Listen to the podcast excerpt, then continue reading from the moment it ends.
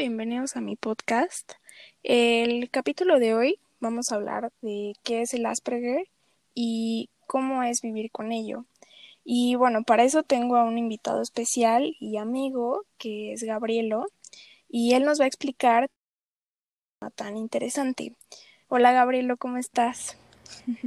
Hola, hola, hola. ¿Se me escucha? Sí, sí te Ah, escuchas muy bien. Eh, perfecto. Hola. ¿Cómo estás? Muy bien, muy emocionado por, por este, este podcast. Igual yo estoy bastante emocionada, la verdad es que es un tema que pues me interesa mucho y, y, bueno, me emociona mucho que estés aquí y que puedas eh, decirle a la gente y puedas ayudar a la gente que está viviendo con esto. Y bueno, primero que nada, eh, ¿nos puedes definir qué es el Asperger un poquito? Bueno, el Asperger, en lo que yo he investigado, entendido y la concepción que tengo es que es un trastorno de que es como un espectro del autismo, el cual hace que las interacciones sociales se compliquen más que con otras personas. Eh, el razonamiento y todo eso cambia. Muchas, muchas cosas que tienen que ver con eh, como relaciones sociales es muy, muy diferente en alguien que tiene. Asperger en, en una persona normal. Es como si, como si las cosas que te parecieran simples a ti o implícitas para alguien con Asperger son pues un poco más complicadas.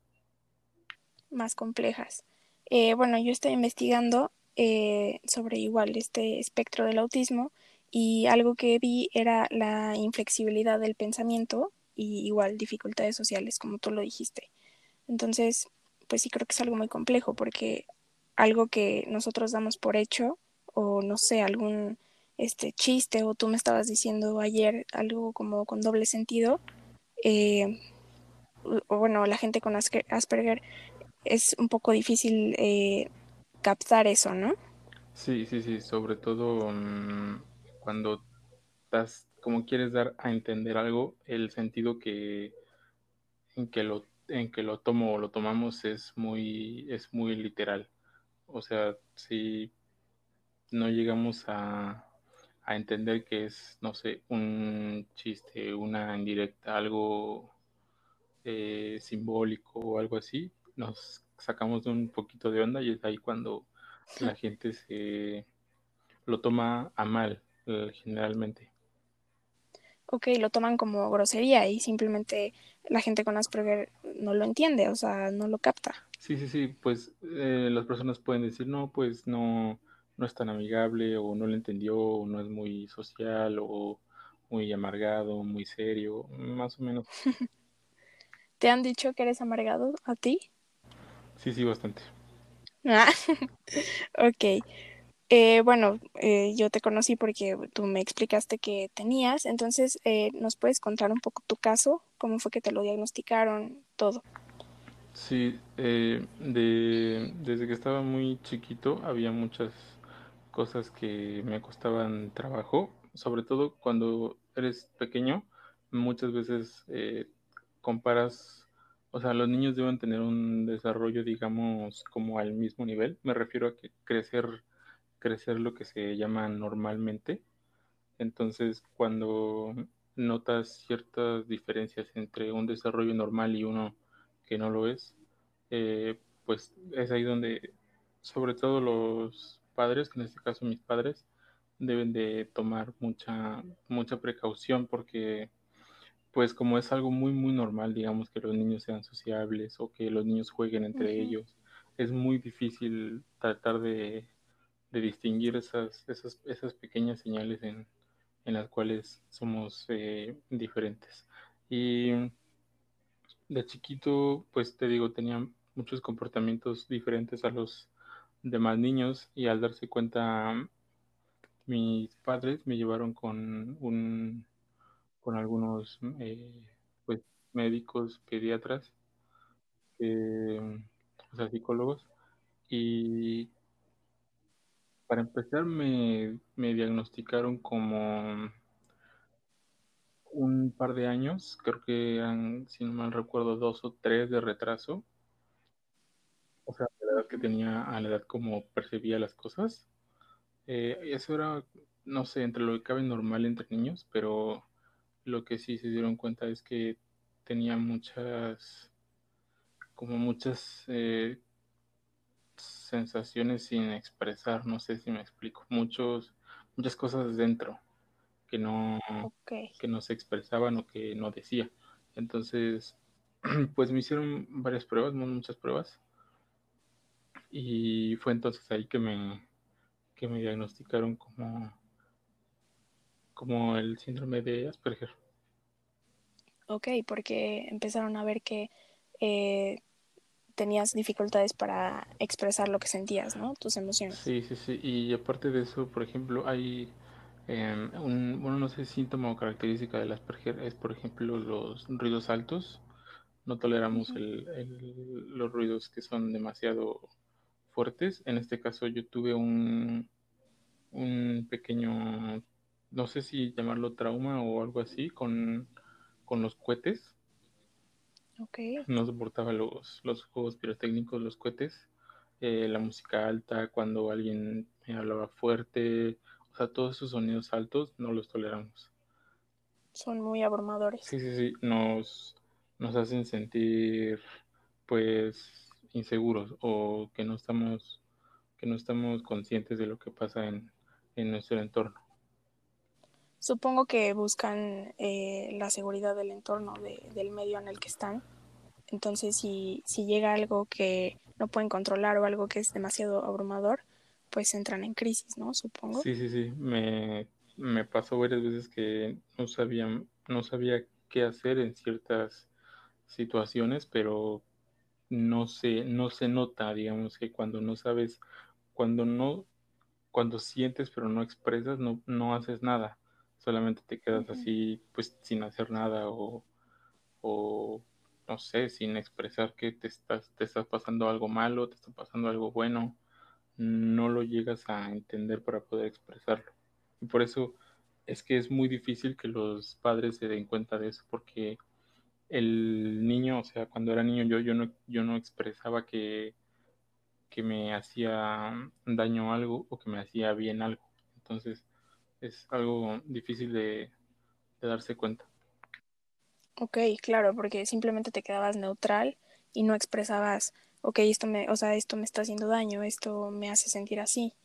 Ok, qué complejo. Y bueno, supongo que eh, luchas con ello todos los días, ¿no? Tratar de expresar lo que sientes para tu bien. Sí, bueno, a, a esta edad que tengo, o sea, ya estoy más o menos grande, eh, uno aprende a, a controlar como ese, ese tipo de, de emociones cuando digamos, cuando quieres disfrutar un momento y tú estás pensando en el entorno, en que si, en que si haces esto, ¿qué pasaría? Que si te arriesgas a hacer esto, las consecuencias. Sobre todo creo que, eh, o por lo menos en mi caso, racionalizo todo. Le trato de buscar un sentido y un propósito y si no lo tiene, no lo hago.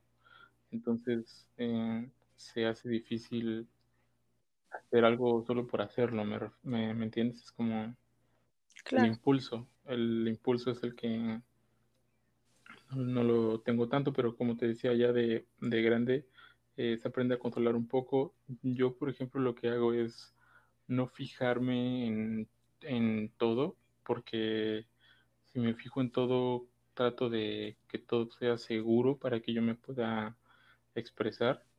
Entonces lo que yo hago ahora es no fijarme en si hago esto, van a pensar esto, o si en digo esto, van a decir esto de mí. O sea, me refiero a que no sé si, no sé si expresarlo bien, como que finjo, finjo que, que no me preocupa lo demás, ¿me entiendes? Es como, es como fingir que no, que no, que no va a pasar nada. O sea, como cuando socializas y empiezas a hablar por hablar, o sea, como ser más natural, pero sin, sin, sin por dentro estar pensando en todo.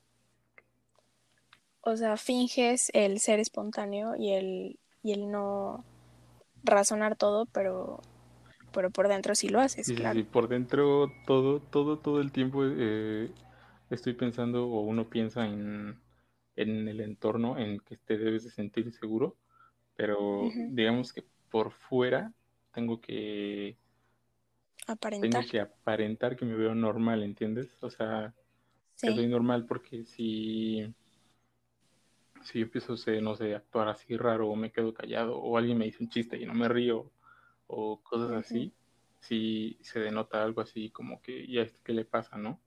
Pero, o sea, generalmente me río así de todos los chistes, de, ah, que son malísimos, me, me trato de no generar una respuesta eh, como Racional. Mm, sí, no, no, no, una respuesta negativa hacia la persona que se está dirigiendo a mí, ¿entiendes?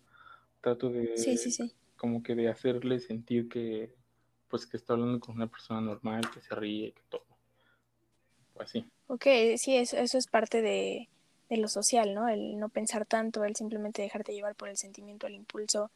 Y creo que la gente que no tiene Asperger, pues sí, o sea, nos dejamos llevar por, por, el, por el sentimiento. Y alguien que todo lo piensa, creo que lo tachamos de aburrido.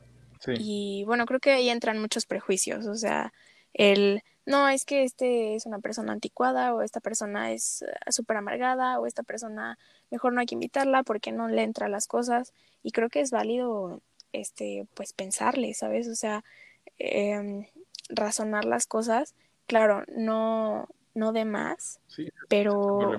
Que, que por lo menos yo lo hago eh, mucho.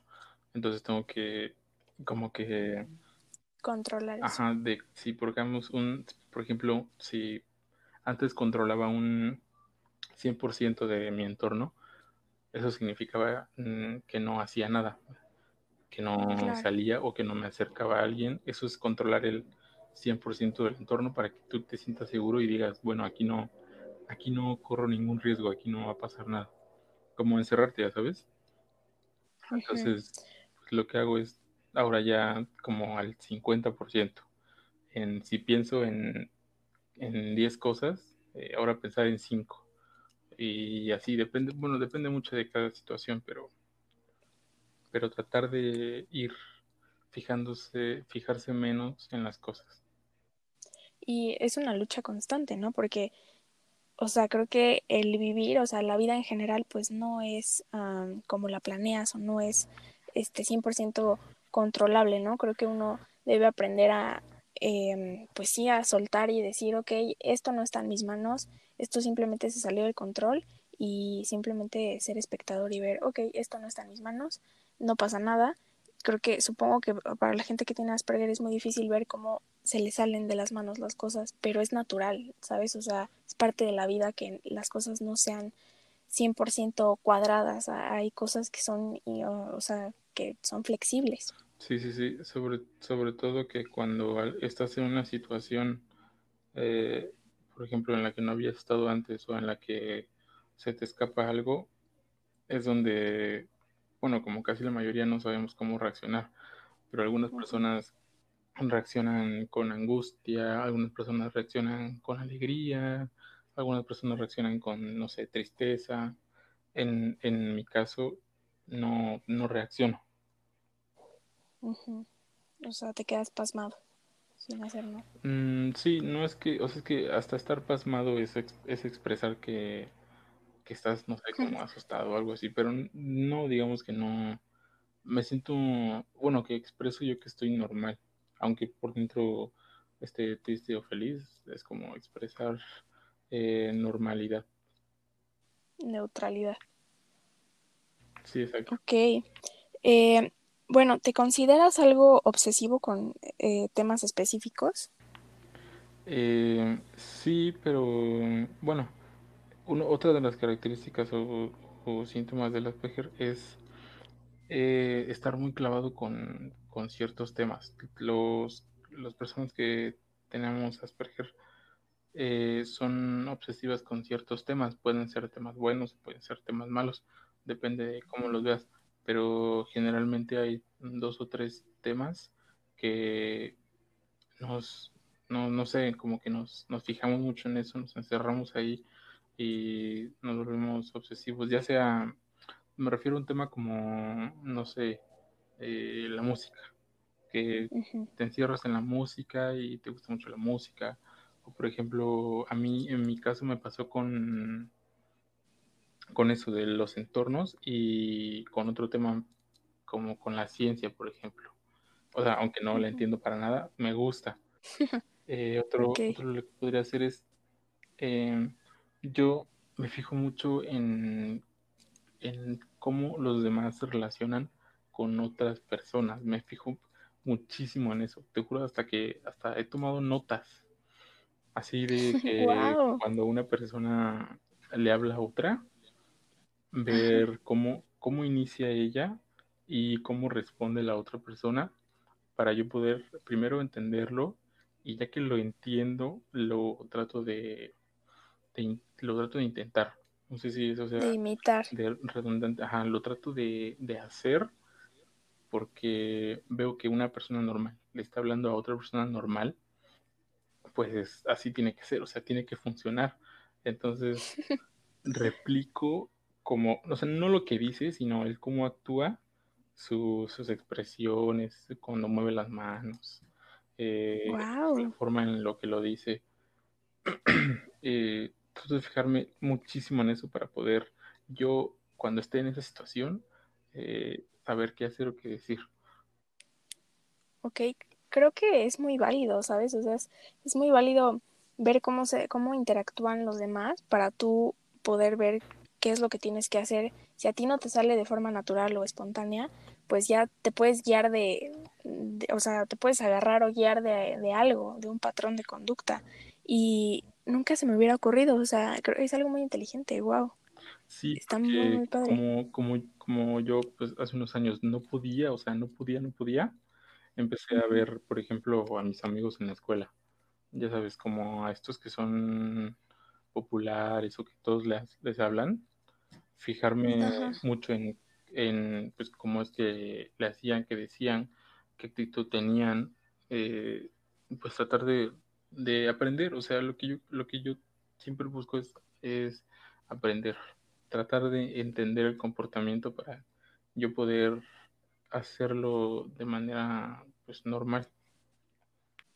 y así has llevado tu vida social, tratando de ver cómo es que se relacionan los demás, tú eh, guiarte de eso y ya empezar Sí, también a replicar eso, ahora, ¿no? sí, ahora ya, digamos, ya me puedo acercar a alguien y ya, y ya sé qué tipo de, bueno, depende mucho de la persona o la situación, pero en general ya sé qué tipo de, de manera es en la que inicias una conversación, en la que ya me doy cuenta cuando alguien quiere seguir la conversación, cuando alguien no quiere seguir la conversación, cuando, cuando te dicen un chiste, eh, no sé, o sea, es como, no, pues te digo que es como fingir, pero fingir se oye, se oye raro porque es como si no quisieras hacerlo, pero me refiero a que trato de parecer que, que sí soy como alguien que puedes, con el que puedes hablar, ¿me entiendes? Como que Sí, claro, acercarte y así.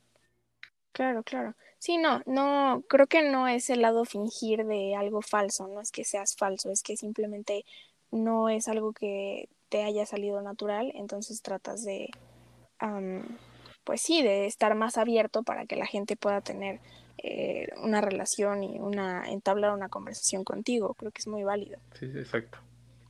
Ok, bueno, ¿cómo, cómo vives con ello diariamente? O sea, ¿cómo es tu día a día con el Asperger? Ah, pues te platico más o menos como cuando salía más, como cuando tenía yo un trabajo en el cual salía y tenía el contacto con muchísima gente, porque ahorita pues, estamos encerrados.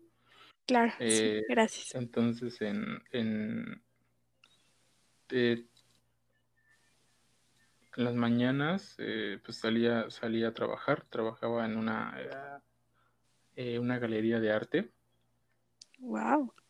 eh, entonces se tiene contacto con, con muchas personas porque las personas pasan, observan y ven y todo eso. Entonces, este, como en, como en cualquier trabajo, eh, uno trata de ser amable para poder, porque al final quieres vender. Entonces claro. yo trataba de vender este, el arte, entonces aprendí mucho a, a hacer eh, como que a, fingir ser amable. Claro que la, la palabra fingir ese, voy a usarla mucho, pero es que tiene un significado diferente para mí. Sí, sí. Fingía ser sociable, eh, amable para interactuar con las personas, entonces con lo que ya sabía de antes le, les hablaba a las personas y, lograba poder acercarme a ellas, caerles bien, concretar una venta y así. Cuando llegaban, cuando llegaban otros eh, artistas, porque pues manejaban, manejaban mucha, mucha obra de otros artistas, llegaban los artistas, entonces ahí sí era un poco más, soy un poco más cauteloso porque son personas entre comillas importantes y que no sé cómo son. Ahí me mantenía un poco más reservado, o sea, solamente como que hacía lo que me decían eh, mis jefes o, o, los, o, los, o con quien estuviera a cargo de mí. Hacía lo que me decían, entonces sí, pero como que todos me hacían plática, me preguntaban, pues normal, ¿no? Una persona normal, para como que para romper esa, esa incomodidad de que no conoces a alguien. ese hielo. Ajá, me, preguntaban qué hacía o, a qué me dedicaba o no sé, cosas así. Entonces ya, pues ya más o menos sabía qué hacer en esos casos. Y así trataba, durante todo el día trataba de, de poder como que recopilar esa información para ya tener algo listo para cuando alguien me pregunte esto o el otro. Ok, para ya tener como respuestas eh, preestablecidas. Sí, sí, sí, para saber qué, qué, decir. Y bueno, aquí algo muy importante. Eh, ¿Alguna vez te han discriminado por esta condición? Eh, no, no, no, la verdad es que no, porque Mm, no es algo que se, que se, que, se note o que sea visible. Entonces, no, de hecho, nadie, nadie, nadie de mi entorno sabe que lo tengo. Ok, o sea, lo has llevado bastante bien. Sí, sí, sí. Bueno, de mi entorno de hace unos años, porque antes, por ejemplo, en la escuela, sí era algo de que me daban pequeños ataques, pero digamos que hace poquitos años Sí, nadie, nadie me ha dicho nada porque, porque no lo saben. Ya has tratado de llevarlo de un cierto modo en donde la gente ya no lo, percibe. Ajá, sí, ya no lo nota. Ok, y bueno, ya para finalizar, eh, ¿algún consejo para las personas que viven con este espectro que les quieras dar? Ah, mm, por ejemplo, mm, Mm, pues si esto de llegar algún padre de familia o algo así, pues eh, estar muy pendiente de las conductas de sus, de sus hijos. Eh, no piensen que porque ustedes pueden tener conductas eh, sociales normales, piensen que todos pueden tener las mismas. Y esto es un consejo en general para las personas ya adultas o chavos que lo tengan. pues que no pensar que lo que se te hace fácil a ti puede serle fácil a otra persona. Porque a veces me decían amigos o algo así, pues cómo no puedes, cómo es que no le puedes hablar a alguien, o no, cómo es que no puedes hacer amigos o algo así. Y es que es muy diferente el, cómo percibimos eh, el entorno a cómo lo perciben como las personas que no lo tienen. Entonces es, mi consejo es que no, no se abrumen tanto si es que alguien lo tiene, no se abrumen tanto y siempre manténganse tranquilos. A mí, mucha ayuda, a mí me ayuda mucho eh, respirar en momentos de tensión, eh, respirar mucho y concentrarme en una sola cosa para no pensar en todo lo demás. Ok, creo que esto es algo muy importante, el Em, que cada quien percibe su mundo y su realidad de diferente manera y no para lo que, o sea, para lo que, no sé, para una persona es normal, quiere decir que es normal para la otra persona. Entonces creo que no debemos juzgar porque cada quien tenemos pues diferentes percepciones y está bien. Ajá, porque, por ejemplo, me pasaba que que un amigo que era muy, muy, muy sociable y así de salir, tener un buen de amigos, era un buen amigo mío, pero, pero a cada rato como que me abrumaba y me decía, no, pues deberías hacer esto, ¿cómo es que no puedes hablarle a esta chava? ¿O cómo es que no sales? ¿O vamos acá, vamos allá? Entonces, pues no, no abrumar a, a, una, a una persona que, que lo tiene porque nos vamos a sentir más nos vamos a encerrar más para sentirnos seguros. Más, sí, más aislados. Bueno, muchas gracias. Muchas gracias por eh, aceptar este podcast. Muchas gracias por eh, aceptar grabar conmigo. Y bueno, creo que bueno, a mí me emociona mucho eh, pues transmitir el mensaje a, pues, a todas las personas que estén escuchando esto para pues si saben de alguien que tenga o si, eh, no sé, algún amigo tiene o algún familiar tuyo tiene, pues sepas más o menos qué hacer y tratar de empatizar y tratar de eh, entender un poquito qué es lo que sienten y qué es lo que viven diario, porque pues uno no, eh, pues no podemos saber porque nosotros no lo tenemos, o sea, la gente que no lo tenemos, pero creo que con esta información se, se puede entender un poquito más lo que viven las personas con este espectro. Entonces, este, pues muchas gracias por grabar conmigo y pues muchas gracias. Gracias a ti por invitarme. Bye, cuídate, bye.